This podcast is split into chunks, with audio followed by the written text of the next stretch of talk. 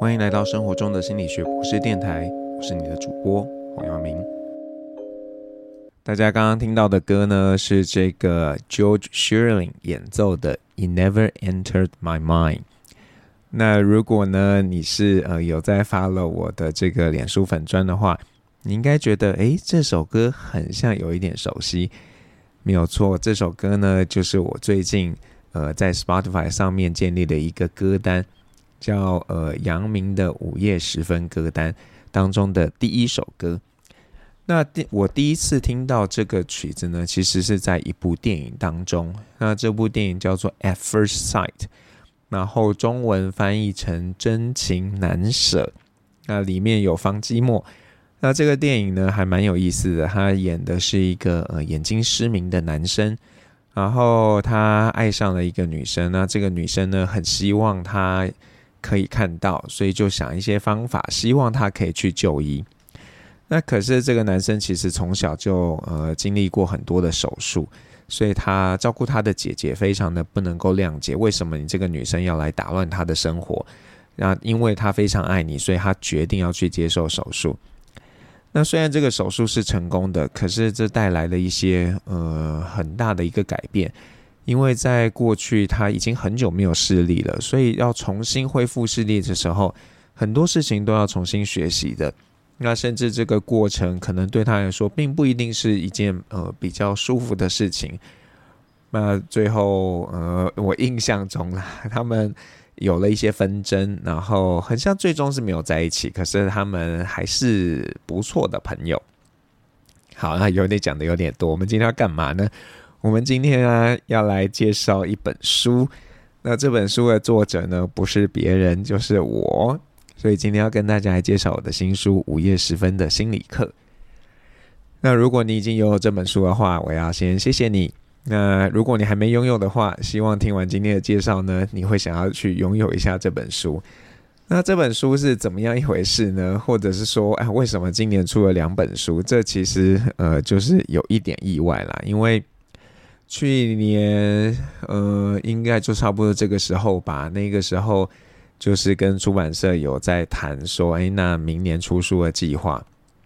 然后出版社就希望呢，可以把呃这个我之前做 podcast 的文本做一个收集，然后另外就是呃针对我很想写的主题，就是高效的主题，写一本书。那这个高效的主题已经在五月的时候出版了，叫做《开启高效人生的心理课》。那如果大家有兴趣的话，你其实可以搜寻一个 podcast，叫做“你可以高效，也可以好好生活”。我们已经有大概快要三十集的节目了，所以你可以透过这个 podcast 更认识那本书。当然，你可以在这个呃脸书的社团里面找一个社团，叫“你可以高效，也可以好好生活”。那我也会定期的在上面分享一些讯息。好，那另外一本书呢，就是现在要跟大家分享这本书，叫做《午夜时分的心理课》。那它的前身呢，是一个呃，我二零二一年一整年在大陆做的 podcast。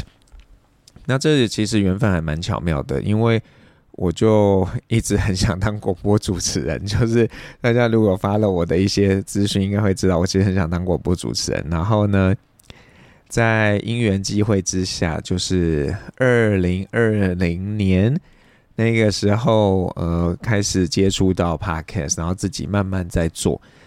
那就有一集呢，那个时候就在谈后翼弃兵。那这个就是总之啊，因为我有一个朋友帮我去呃接洽节目方，那节目方听了后翼弃兵我讲的这一集呢，就很喜欢，就觉得诶，这个是他们想要的。所以那个时候就跟他们签约，要做一年的节目。那那个时候他们就希望这个节目的主轴呢，是以心理学为本体，然后就是比较是一个陪伴性质的节目。于是我们就产生了一个节目名称，叫做“来勺多巴胺”。那多巴胺就是一个呃会让人跟快乐有关系的一个神经传导物质，当然它也跟很多其他的事情是有关联性的。不过，大家想要多巴胺，通常是连接到这个正向情绪啦，所以当时我们就是以这样的一个想象，就希望呢，听了这个节目之后，可以让你呃多一点幸福，然后所以就叫来少多巴胺。那那个时候的设定呢，就是呃一周要更新两次，然后每次呢大概要三十分钟。那各位知道三十分钟是怎么样的一回事吗？三十分钟如果是一个呃有文本的一个 podcast 的话，它可能要接近一万字的文本。而且呢，在那个时候，节目方又希望我讲话的语速可以快一点，就是要比现在还要快，就是要差不多这么快才可以哦。那这个其实不是我平常的语速，那就是嗯，台湾人的语速稍微慢一点点。当然，我从这个节目一开始到我比较后期的节目，我会发现，哎，自己的语速也变快了。就像现在，其实语速还是相对会快一点点的。好，那总之呢，就这样产生了这个。这个节目嘛，那那个时候我们就在呃做一些规划，因为对当时呢，这个目标族群的设定就是二十五到三十五岁这个族群。其实在，在呃很多的 podcast 大概都会主打这个族群，可能这个族群刚离开校园，然后在工作又还没有家庭之前，就至少还没有小孩之前啦，是比较有时间。然后可能也比较有动机，想要去做一些自我提升等等的这样子的一个人生阶段，所以呢，那个时候就针对这个阶段去打造一些主题。那呃，我也必须跟大家说，诶，有些主题是还蛮新鲜的，就是不是我自己会想到的，是呃，这个节目计划方跟我说，诶，那老师，不然你来写写这个主题好了，然后我就做功课。那我印象很深刻的是，那个时候我们写了一个主题超难的，那个主题叫做克 CP。那它它没有被放在这本书里面。大家知道什么叫克 CP 吗？那我帮各位呃这个所谓的科普一下，磕 CP 的意思呢，就是说呃你在看一些影集啊，或者是在这些有一些艺人啊，知名的人士。那他们可能在剧中呢是有在一起的，也可能是没有在一起的。可是你就很喜欢把他们凑成对，就像比较早期的时候，大家呃在周杰伦还没结婚的时候啦，那大家喜欢把周杰伦跟蔡依林凑成对嘛，就是这样，这个就叫做磕 CP。那或者是像，如果你之前看这个《非常律师云云》，那这个律师跟这个大家喜欢的这个男主角他们在一起，虽然他们在还没在一起之前，如果我们希望他们在一起，这个也叫做嗑 CP。所以那时候就要去谈啊，嗑 CP 这个现象到底是有什么样的一个心理学基础？那所以在当中有一些还蛮有趣的话题，像。在这个书的第一个部分“自我面对面”里面，有一个话题谈爱美错了吗？这个其实也是我觉得还蛮有意思的。就是你说我平常可能不会真的去写，但是呢，他们就丢给我说啊，这个呃，黄老师啊，我们现在有一个说法叫做无效化妆，就是呢，你有化妆，可是化得不太好，所以就叫做无效化妆。那我们就去谈说，哎，到到底颜值是怎么样一回事？那这个这些课题呢，可能是过过去比较不会特别去琢磨的，但是因为有这样的机缘，就会想要去找一些资料，然后就发现结果其实还蛮有意思的。那我自己呢，呃，很喜欢的一个呃章节是在第二个部分《生活你我他》里面，那里面的第四个篇章叫做“钝一点比较好”。那这个钝感力呢，也是呃，他们企划同仁给我的一个任务吧，一个名词。我想，什么叫做钝感力啊？我还搜寻了一下，然后才发现哦，所以这个叫做钝感力啊。那大家有拿到书的话，就知道我在自序当中也特别提了这一章，因为呢，我在越收集资料，就越发现我真的是一个钝感力超强的人。那然后刚好我家的呃太座呢，他是呃高敏感的人。你看一个钝感的人跟一个高敏感的人，究竟要怎么样相处啊？真的是非常不容易的一件事情。那所以在呃收集这个钝感力的过程中呢，我也去反思，所以钝感到底是一件好事还是一件坏事？这个可能不是那么容易说得准的。对啊，那想要知道详细的内容吗？那各位就要找书来看哦。那在第三个部分呢，有两个是对我来说是新鲜的课题，一个是职场 PUA。那 PUA 大家可能不一定熟悉，但是这一个名词在去年在大陆还呃吸引了蛮多的目光。呃，它的这是英文缩写嘛？它的英文缩写叫 Pick Up Artist。那本来在讲的是说，呃，一些人呢、他比方说男生跟女生交往，然后他一开始会用一些方式来诱拐这个女生喜欢上他，然后后来呢就去折磨这个女生，然后以至于他在一种有一点痛不欲生的境界。那后来这个词就被拿来形容，就是在两个人的关系当中，如果呢有这种存在不不对等的关系，然后一个人就是。用一些手段一直在呃对你做一些让你会不舒服的事情，所以就呃去谈了这个在职场上面的事。那我自己嗯算是幸运的啦，因为没有直接面临到这样的事情嘛。可是呢，呃有看到有同呃有朋友有经历过这样的事情，他的这个主管呢就会先骂他骂一顿之后，后来呢隔天又打电话跟他道歉，说啊真的对不起，我昨天实在不应该骂你。所以这这种人就是他用了一些策略，他让你痛苦，可是他又让你呃，他会做一些行为，让你有办法或者是有意愿想要去原谅他。所以这个现象，我觉得过去我们可能不见得真的有去理解，可是呢，当你了解这个现象之后，你会发现，哎，其实我生活中也有这样的事情，哎。那另外一个呃，特别想跟大家分享就是。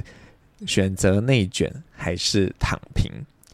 好，内卷跟躺平这个东西呀、我也是。当然，可能这个词到现在大家都很熟悉啊。可是，在去年准备的过程当中呢，它相对而言在台湾还是比较不那么盛行的。这可能是一个大陆的用语，特别是内卷，我们可能比较难理解。躺平比较容易理解，就想说他这个人就不干事嘛。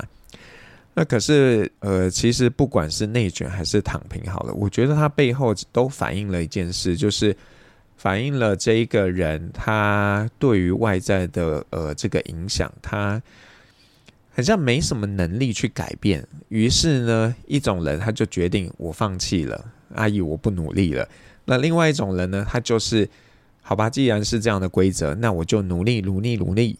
想要去达标，去符合这个社会大环境所设立的规则，那这个也蛮推荐给大家的。好，那在最后一个部分呢，就是书的最后一个部分啦，是这个感情的部分。那里面的篇章，我觉得就比较中规中矩吧，不过都是一些嗯自己的一个亲身经验吧。特别是那个要不要告白这个篇章，真的是非常伤痛的一个经验。那其实那个时候还有写一些感情的东西，特别是我记得那个时候刚好那个比尔盖茨跟他老婆，就是跟他现在的前妻啊离婚的时候，然后这个 一个很荒谬的事件就是他居然还去扛受比尔盖茨呃的前前妻，就是比尔盖茨扛受他前前妻。那他是之之所以会跟他呃这个上一任老婆离婚，可能也跟这个。这个前前妻是蛮有关系，因为他们一直是很好的朋友，他去咨询他的意见，然后总之点点点。那但是呢，呃，因为有这样的一些考虑，因为出版社可能觉得啊，这个主要的族群呢，还是在稍微年轻的族群，还不用谈到离婚这件事情吧，所以就没有被放在里头。那呃，我觉得啦，就是在自己写的过程中呢，呃。有一个想法，就是这个是我呃一个朋友跟我说的。他说他觉得我在跟别人传授一些呃知识，或者是分享一些讯息的时候，我比较不习惯用一种就是教唆式的，就传教式的方式来去跟你说，啊，你就是要这样，你就是要这样才对。我通常会比较给你一些方向，就告诉你，诶，这个 A 可以这样做，B 这样做也可以，C 那样做也可以。那老实说，我自己也知道这样的做法呢是嗯比较不不容易受到欢迎的，因为大家总是希望啊，你就告诉我嘛，我要怎么样做才可以得到第一名，才可以呃真的变高效？你就告诉我一个方法，我只要知道那个方法就好了。那你说我可不可以跟你讲这样的一个方法？我可能也可以，但是如果我这样跟你讲的话，我其实就在骗你，因为即使在研究上。我们也会发现，哎，这个不是所有的研究结果都发现某个方法就必然得到什么样的结果。就算呢，这个纵观很多研究，他们发现哦，用这个方式就可以让人的注意力变好，并不表示呢，你呀、这个人用了这个方式也会让你的注意力变好。那这个其实是人蛮特别的一个地方，就是每个人都有他自己特殊的一个特性等等的。所以，嗯，虽然研究没办法解释每个人的行为，但是你可能可以从这个研究的发现里面去窥探出一些可能的一些呃，这个要说规律嘛，我我不会说是真理，就是一些规律性。那这件事情呢，其实我自己也很纠结了，就是说在。呃，你看了那么多心理学的一个研究发表，然后你要去跟别人传述的时候，到底该用什么样的一个角度？那但是我慢慢的会越来越清楚，就是我其实就不想直接告诉你答案，但是我可以告诉你，诶，过去人家有什么样的发现，然后看到哪些的可能性。那这个书其中一位推荐人有帮我写推荐序的这个呃曾心怡心理师呢，呃，我们是硕士班的同学。他他里面呢，我觉得他也蛮厉害的，他就抓到了一个很重要的事情，他就把那个推荐序的名称叫做“心理学让你过得更有选择”。那他就看到在这个文本里面会发现，嘿，其实呢，这个真的就是选择，你可以选择要怎么样去做。啊，我记得前一段时间就是在我的那个。呃，你可以高效，也可以好好生活的这个粉专上面，我们就谈一件事情。因为那个时候，就是我刚好去丹麦呃出差，然后有一天要去搭船，那结果搭船的过程中，就很多的波折，然后我就写了一个东西，然后就有一个网友，呃，他就说啊，这都你讲的算嘛？然后我就想，我我心里是。有一点点不舒服，但是我又觉得没有错啊，本来就是我讲的算啊。我今天觉得是怎么样，那这个就是怎么样啊。那我想很多人其实，在面对自己生活中的困境的时候，常常没有办法踩这样的一个位置。你常常会觉得啊，我就是别人都说我这样，所以我就是那样。你对于你自己到底想什么，到底要用什么样的态度方式来面对你的生活？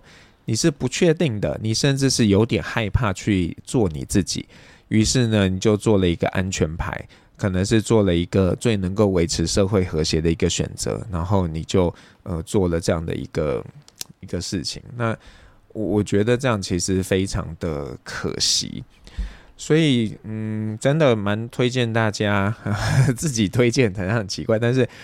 我真的觉得啦，如果大家不管是在自我方面有困扰，或者是你在生活中有一些人际上的困扰，还是在职场上呢，嗯，面对了一些瓶颈，或者是感情上，那都希望这本书的一个论述呢，可以带你去做一些思考，去想一想，诶，到底是怎么样一回事？那所以在书的每一个段落呢，最后面啦，都会有一个叫“人生想一想”的一个部分。那这里面我就会提出一些我的想法，然后带你去思考一下。诶，针对这个主题，那我可以去想什么样的事情？比方说啊，在呃一开始呢，我就谈到，诶，到底是先天重要还是后天重要嘛？那我就做了一些分享，就是我觉得啦。就是说，如果有个人只要用一分的努力，就比你投入十分的努力还要成功，那你为什么还要做那件事？那另外辅佐一个案例，发明大王爱迪生曾经说啊，假如呢你让一条鱼爬树的话，他会永远相信自己是一个笨蛋。那当然你说，哎，如果很聪明的鱼，或者是他真的很认真练习，他可能可以爬树啊。但是你说他爬树的这个呃速度，能够比擅长爬树的猴子来得快吗？如果不行的话，那为什么这条鱼它一定要去爬树呢？那这其实就是我们在呃生活中常常会面对的一个困境，就是你可能知道你自己的天命在哪里，但是你的天命呢，可能不是呃可以让你赚很多钱的。比方说现在啊，大家可能都很想去念理工嘛，因为就觉得啊、哦，我可以到台积电工作，可以赚大钱。那可是你就真的不是适合念那个的料啊，你为什么要这样做？那我觉得这个其实是，呃，可以去做一些思考的。当然，你做了不同的一个选择，它一定会带来不一样的后果。那我蛮鼓励大家可以去想想这件事情的。那所以在伴随着这个人生想一想之后呢，我们就有一个午夜小提醒。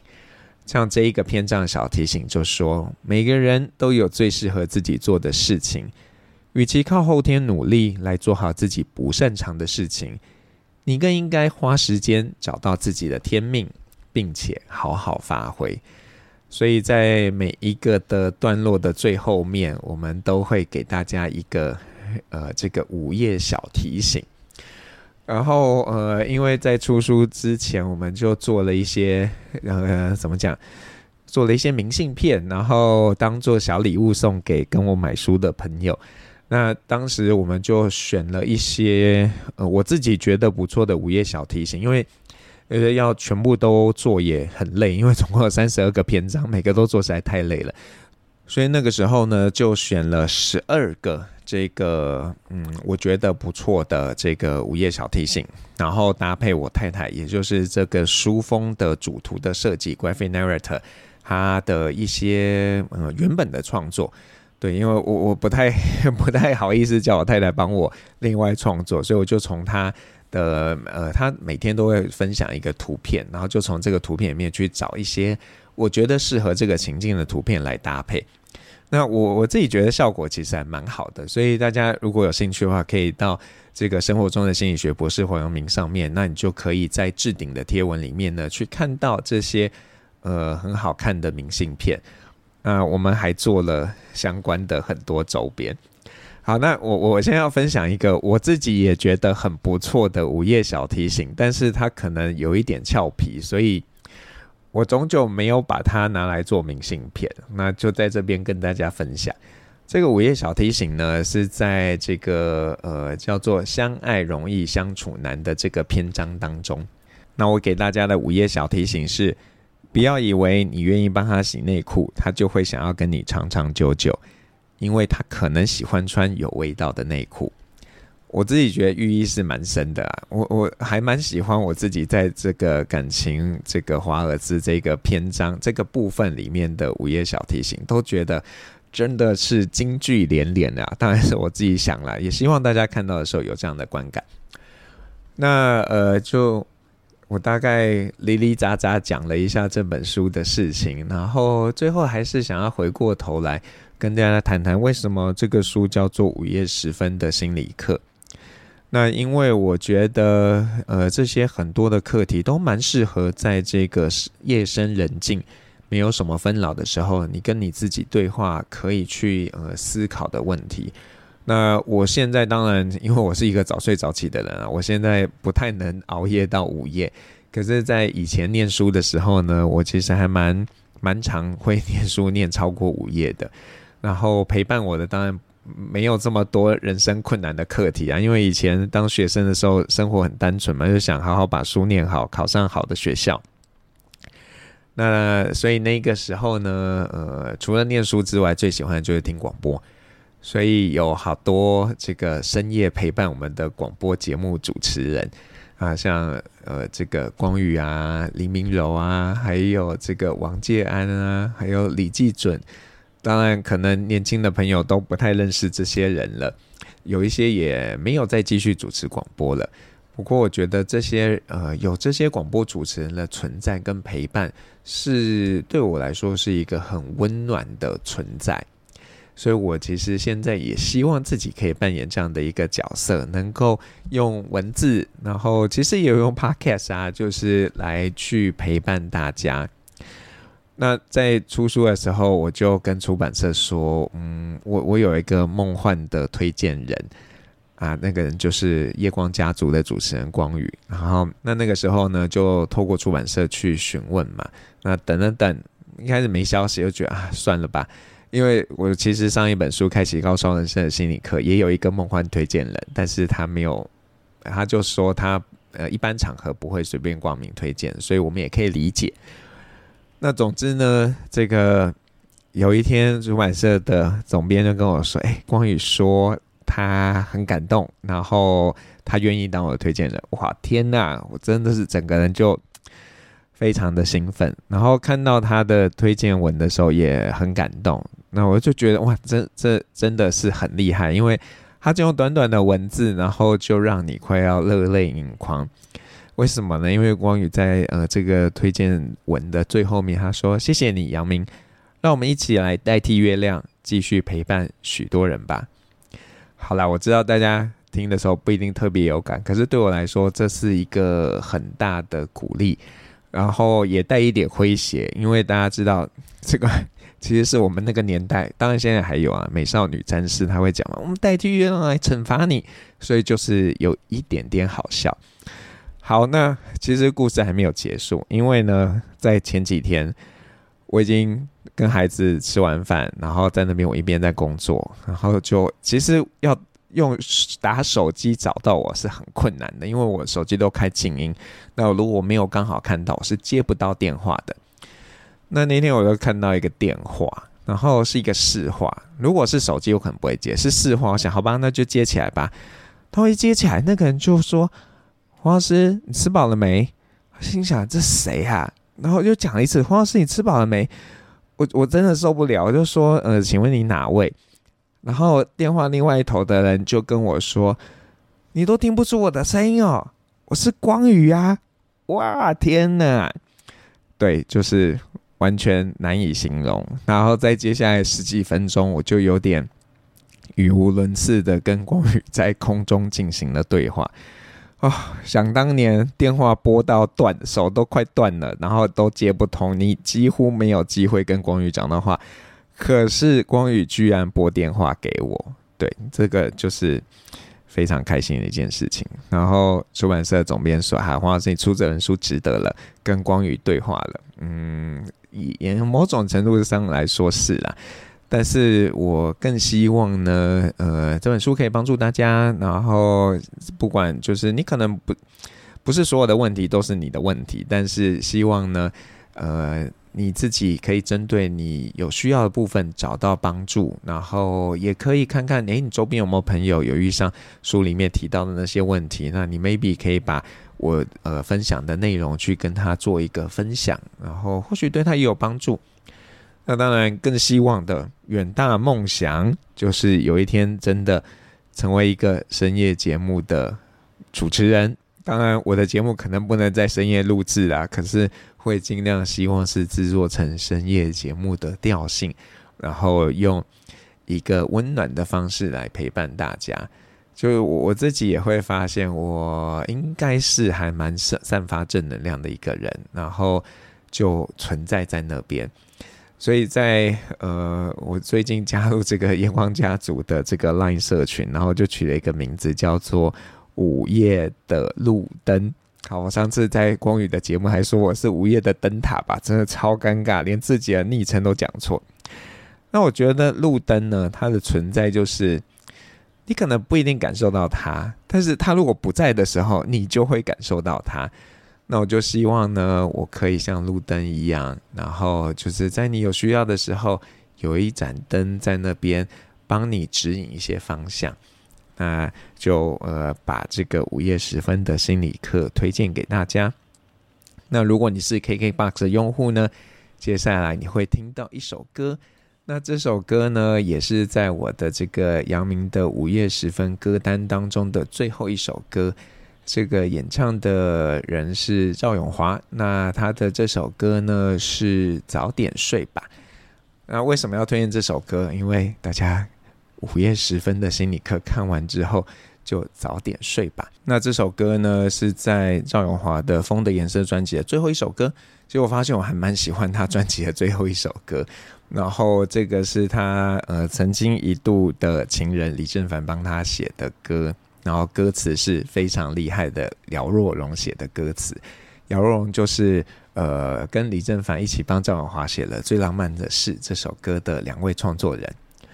那所以嗯就想用这首歌就是陪伴大家，那希望大家会喜欢。那如果你这个不是 KKBOX 的用户，你是 Spotify 的用户的话，你可以在 Spotify 上面搜寻一下阳明的午夜时分歌单。那准备了一些我喜欢的歌，特别是我觉得适合在晚上听的歌，跟你分享。生活中的心理学博士电台，我们下次再见。